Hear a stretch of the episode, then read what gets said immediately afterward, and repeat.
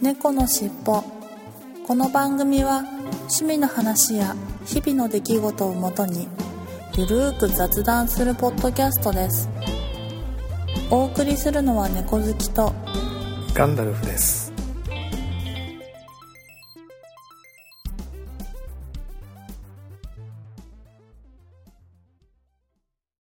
猫のしっぽ。猫のしっぽポッドキャスト第460回始まります。はい。えー例によって今週も私一人での収録になります。ご了承ください。えー本編は、まあ、過去の取りだめ分がいくつかあるので、まあ、そこ、本編だけはね、小関さんご出演ということなので、えーまあ、そこはお楽しみいただければな、というふうに思います。いや、今日は暑いですね。えー横浜は今週ずっと月火となんか曇りというか雨というか夜中に雨降って昼間曇りでみたいな感じで気温が全然上がらなかったんですが今日は一転して晴れましてですね。もう本当に真夏日っぽい感じで半袖で十分だよっていう陽気ですね。はい。もう本当になんか体がついていかないというか着るものに困るというか冬物に近いものを出したりしまったり出したりしまったりを繰り返しているという感じですかね。はい。えー、まあそんなこんなでなかなか思った通りにはいかない天候ですけれども、体調崩さないような形で皆さんも過ごされればなというふうに思います。はい。ということで本編に行ってみたいと思います。猫のしっぽ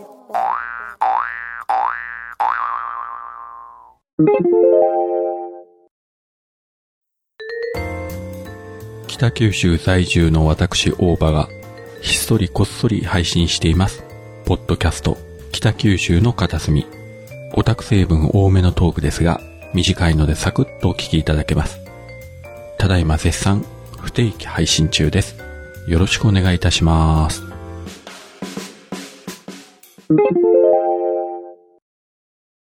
はい。それでは今週の本編に行ってみたいと思います。はい。今週の本編は、猫好きさんの方からお題をいただいたんですが、最近読んだ本というか、おすすめの本というか、あれば、うんうんうん。ということで、おお題をいただいたんですが、猫好きさん何かおすすめというか、読んだ本というか、はい。ありますか？はい。それ入る前に、はい。そうなんか、うん私の地域って、うんなんか、なんていうのかな、あの、中途半端なところに住んでいて、はい。2つの図書館が利用できる場所に住んでるんですよね。で、で今までは、その、うんと、自分の住んでる区のはい。図書館にしてたんですけど、はい。近くの町の図書館も使えるっていうことが分かって、はい。で今住んでるところはすごい人口がめちゃくちゃ多いのでうん。すごいなんか話題になってる本とかがなんか150人待ちとかなんですよ。いやいや150何人待ちってあいつ読めんのって感じじゃないですか。まあそうだよね。多分150人待ちだと1年とか2年先とか、でも下あ手してもうそう読めない。です年単位で年単位だよね。年単位ですね。だって普通に借りれるのは2週間だけど、はいはい届きましたよって連絡来てからうん取りに行くまで1週間大丈夫だから、すぐ取りに行く人もいれば、ギリギリ1週間以内ぐらいに取りに行く人もいるじゃないですか。って言ったら、1人3週間かかるって考えたら、普通に、まあ1ヶ月弱じゃないですか。もう100何人いる時点ではい。もう下手したら何十年待ちっていう話になっちゃいますよね。はい。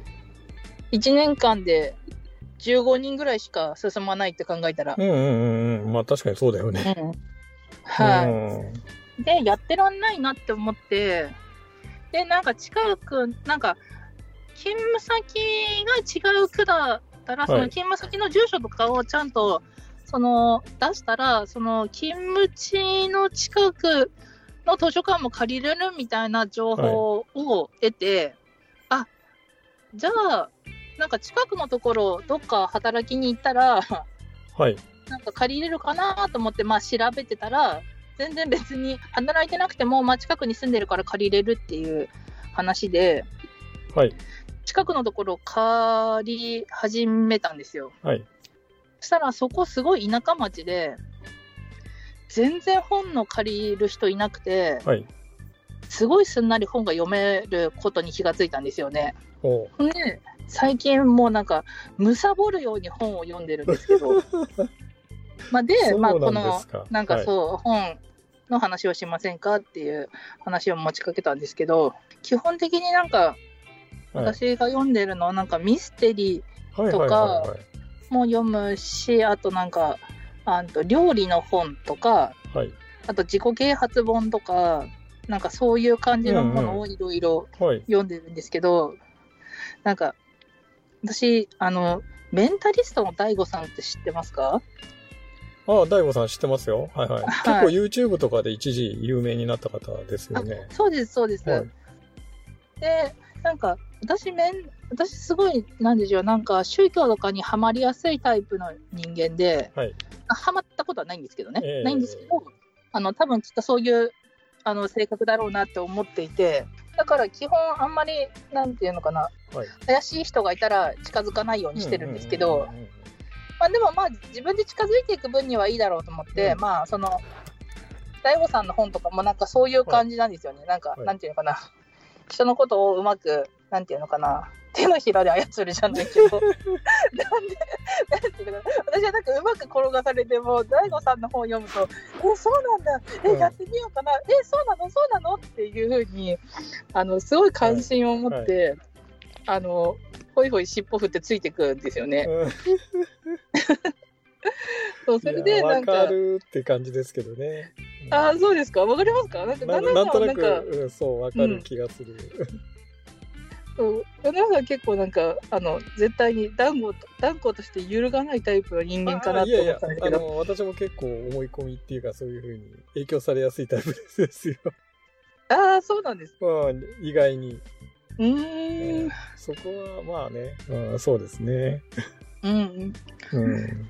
で、なんか、まあそう、今回おすすめするのは、はい。その大悟さんのポジティブチェンジっていう本なんですけど、はい。まあなんか、まあポジティブに変わるには、はい。どうしてったらいいのかみたいな。うん。っていうか、まあそもそも根本的な考え方が違うから、そこを変えてったらいいよみたいな感じの本なんですけど、うん。あの、すごい面白かったので、そう、そういえばガンダルさん最近どんな本読んでるんだろうと思って、あただ聞きたいなと思って、なんか、あ、はいはいはい逆におすすめの本とかあるかなと思って聞きたいなと思ったんですよね。ああ、そういうことね。そうはい。いう経緯だったんですね。そうそうそう。いや、ちなみにその、大悟さんの本とかは今読んでおられるんですかナンさん？そうですね。ポジティブチェンジは読み終わって、うん。今、予約で3、4冊ぐらいやってるんだけど、やっぱり大悟さんも人気で、はい。なんか、なんだろう、その空いてるところでも、5、6人待ちぐらいな感じだから、まあ、半年以内ぐらいには借りれるかなぐらいな感じで、はまあ、まだ実際1個しか読めてない感じですね、ええ大悟さんの本は。まあ、うん今人気だからね、大悟さんってね。いや、そうです、そうです。軒並みみんな、そう、図書館で借りて読もうとか思っちゃうよね。はい。うん。あとなんかすごい号泣した系で言ったら、うん。あの今映画でやってるかな、もうちょうど終わったぐらいなのかな。はあの、そしてバトンは渡されたっていうお話が、か聞いたことある、タイトルは。中身は全然、それ映画も小説も全然中身はわかんないですけど、タイトルはなんか、うんうんうんうん。聞いたことあります。それって、え？それって2、3年ぐらい前に、なんか、うん。本屋大賞かなんかなったやつじゃないんでしたっあけ違ったかな？多分そう。そうそうそう多分そうだ。よね。うん。はい。それで人気に火がついて、はいはいはい映画が決まって、はい。映画やってて、うんで、そう。本とかも結構借りられてたり、書店とか行っても今おすすめコーナーとかはいでもうまだあったりとかする本なんですけど、自分、お母さんが3人、はい。お父さんが2人変わった女の子はい。の話で、はい。まあなんか、だから血の、現在血のつながってないお父さんと、その女の子が生活してはい。るっていう話なんですけど、はい。はい。まあ自分はどういう経緯でこういう風になったのかとか、まあそういう話だったり、うん。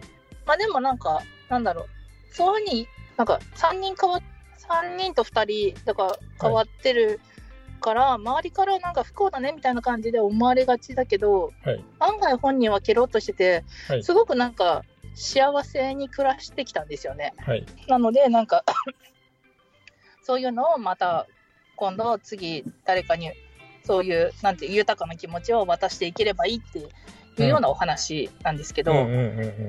ざっくり言うと。はい。いやー、泣きましたね。うーん。ほんと、風呂の水か私の涙かっていうぐらい、と風、呂、もう泣きました、そんなに泣ける話なんですね。はい。うん。もう、おえつが止まらないぐらい泣いてました。おっと？ほんと？めちゃくちゃ泣きましたね。ううんん。なんで、なんかそういう感動系のお話が好きな方がもしいらしたら、なるほど。はい、読んでみてくださいって感じでしたね。うん。なるほどね。いや、結構じゃあいろいろね、読んでおられるんですね。そうですね。結構なんか、うん。私は工作とか美術とかが好きなので、うんうんうん。なんかそういう美術本だったり、うん工作本みたいのだったりとか、うん。あとなんか、花田さんちっちゃい時あったかな？なんか、プラ版っていう、あ、プラ、プラ版？うん。あの、なんていうのかなプラ版わかります？いや、わかります。プラスチックのあの、板、板でしょ？はい。あのープラ板って。はい。はい。はい、知ってます、知ってます。はい。そう、薄いやつで、薄いやつね。それ、はい。それになんかポスカーとかで絵を描いたり、もしうんくは、ヤスリで一回削ってから、はいクーピーとか、まあ、はいクレヨンとか、ペンでもいいですし、まはあ、描い描 いて、はいオーブントースターに入れると、めちゃくちゃちっちゃくなるんですよ。おうあ、それは知らなかった。そういうあれ。そういうなんか、テクは知らな。そうそういうなんかこうん工作的な、はいはいはいはいはい。そういう、なんていうのかな、子供の遊びというか、おもちゃというか、ええええいう感じで、で、その、ぐーってちっちゃくなるんですけど、絵描いたものはそのまんま残るから、うん。なんかプラスチックのキーホルダーみたいな風になるんですうよね。なるほど。うん。はい。それで、なんかそういうのを持ち歩いたり、まあ、なんかアクセサリはい。ーにしたり、はい。あとボタンにしたりとかはい。いう。ことができて、はいはいはいはい。はい。で、なんか、去年ぐらいから白い服しか着ないっていうのを決めて、私が生きてるんですけど、うん。うん。ずっと白い服だけ着てると、なんか、飽きてくるんですよね、白は白で。はい。なので、なんか、うん。その、プラ板でボタンを作って、うん。可愛く、その、シャツにつけたら、ちょっと変わって色が出て、うん。楽しいかなと思って、なるほど。はい、地元にある図書館2つの、そのプラ版の本とかが売ってるんです。あ、売ってるじゃない、置いてるんですよ。はい。なので、もう、なんか10冊ぐらい借りまくって、おおなるほど。はい、ただひたすら読んで、はい。プラ版を作るということをやったり、うーん。うん、なんかそういう、なんか、ことをやってましたね。いろいプラ版ね。プラ版、私がプラ版知ってるのは、あの、プラ、あの、はい昔プラモデルとかで、はい。あの、それ小学校の頃なんですけどね。はい。プラモデルなんか作ってる時に、プラモデルを改造する時にプラ版を使ったりみたいなことはしたことありますけどね。どこに使うんですか？肩とか？いやいや、だから、その、例えば、えっと、ちょっと、例えば戦車のプラモデルとかよく作ってたんですけど、はいはいはい。戦車になんかそのパーツを追加するみたいなこととか、走行、走行板を追加するみたいなので、プラ板をちょっと加工してつけた、つけてあげたりとか、なんかそういうことで使った記憶はありますけどね。あ、そうなんだ。プラ板っていうともうそれぐらいしか逆に、うんうんうん。思いつかない感じです思いつかないかったですね。もうそういうなんか、そういうプラスチックのなんか加工というか、プラモデルの加工、うん加工の、あれで買ったっていう記憶ぐらいしかないですね。ええそっちの方が新鮮。うん。うん。なので、うん。まあ、でもそういう使いそう、なんかね、電子レンジでみたいな、あるって知らなかったので、へえーとか思っちゃいましたけど。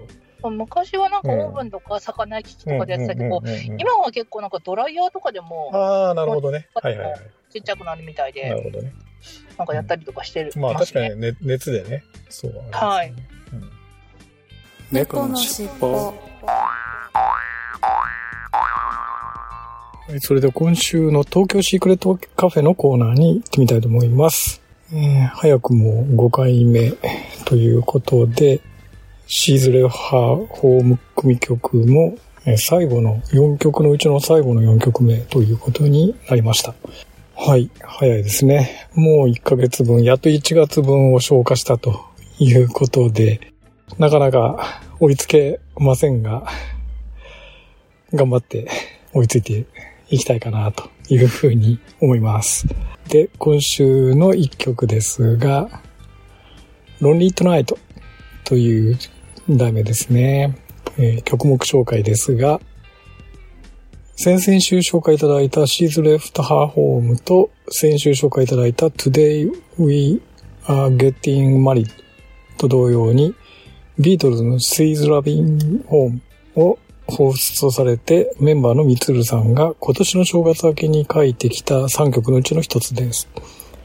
結婚後別れて暮らすことになった二人がお互いのことを思い合って解雇するというようなモチーフです。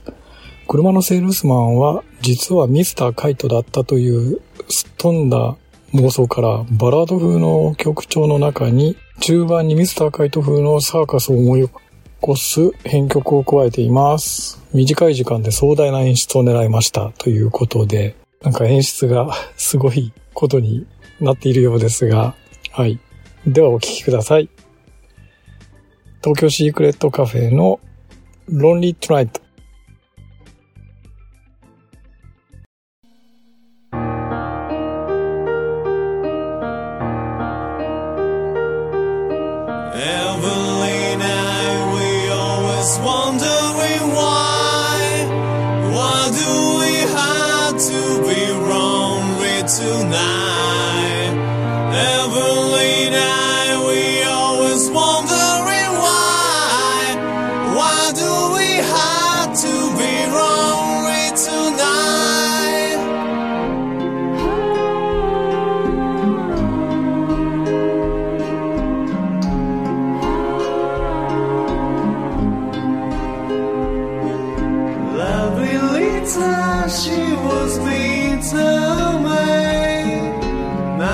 she always and?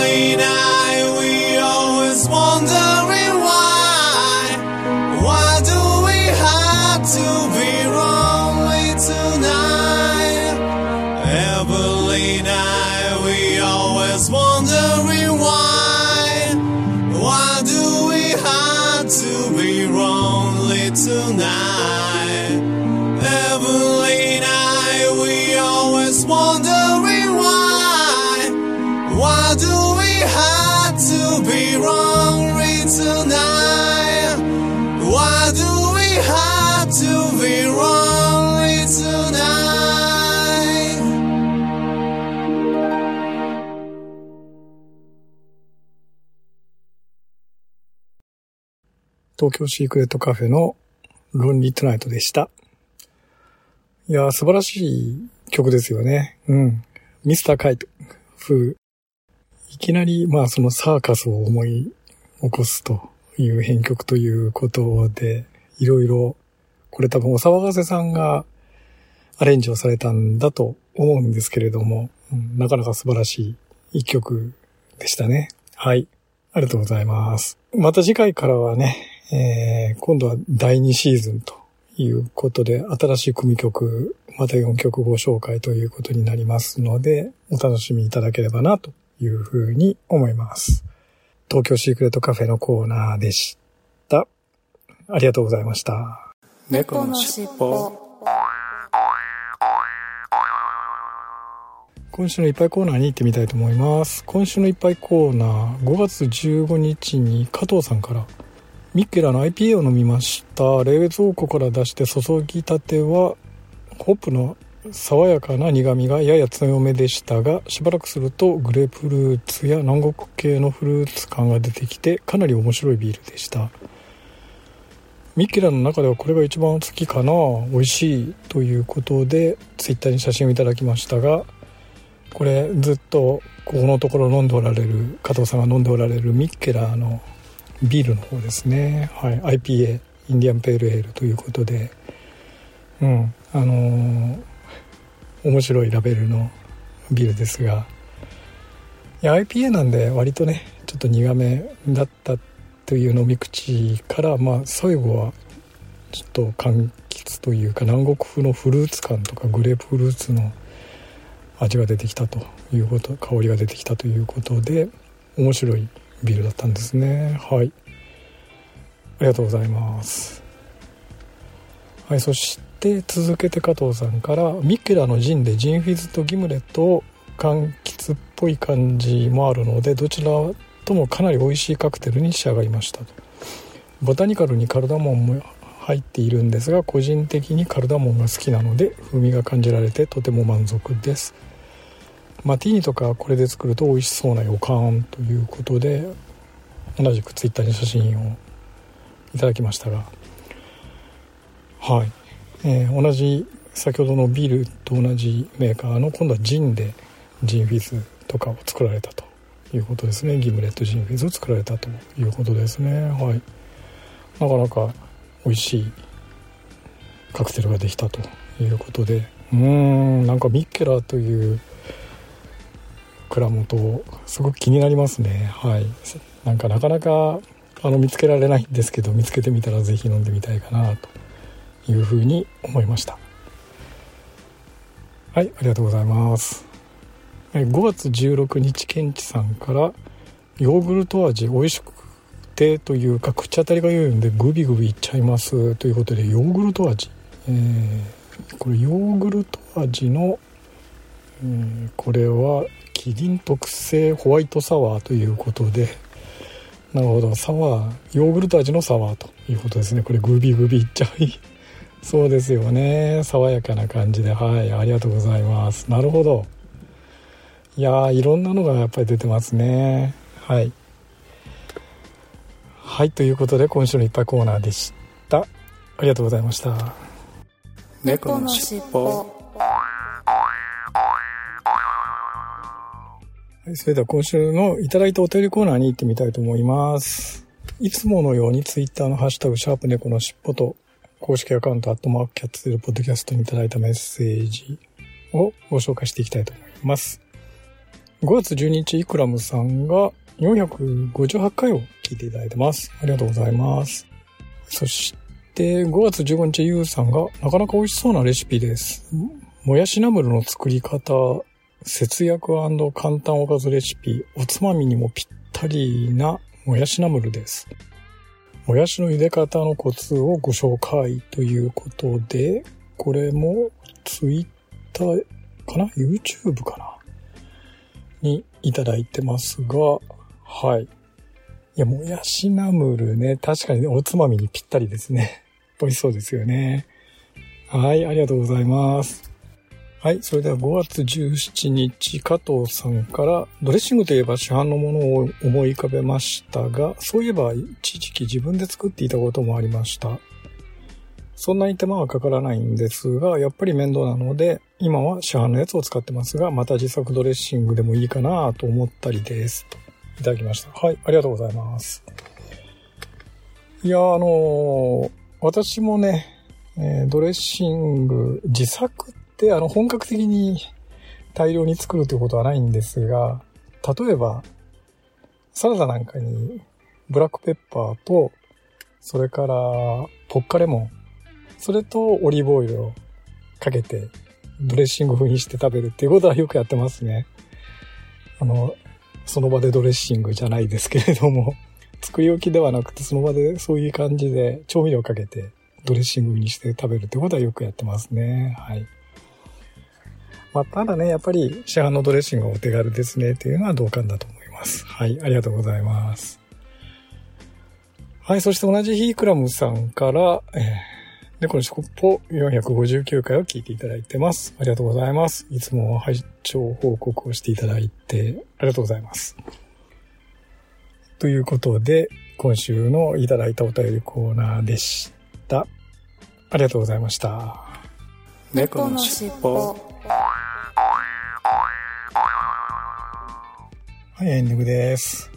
いつものように、まあ、近所の公園の脇の道に、えー車を止めてマイカスタジオからお送りしているんですが、締め切って収録しているんで、だんだん暑くなってきました。まあ、ちょうどエンディングなので、あともうちょっと頑張って撮ろうかなというふうに思ってます。はい。えーここのところずっとね、猫好きさんが喉の調子が悪いということで、スカイプ収録できないんですけれども、こればっかりはね、もうなかなか体調に絡むことなので、はい、来週からっていうわけにはいかないので、調子良くなったら連絡してくださいね、ということで、えー猫好きさんにはお願いしていますので、もうしばらくご了承いただければな、というふうに思います。6月入るか、また6月のね、いつからかは、の配信分からは、何度かた、いつもの通りの猫好きさんとの、えー二人喋りで配信できるのかなというふうに思ってますけれども、もうしばらく私の一人喋りでご了承いただければと思います。では、いつものいきますよ。次回も聞いてくださいね。最後までお聞きいただきありがとうございました。また次回のポッドキャストでお会いしましょう。それでは失礼します。猫のしっぽ。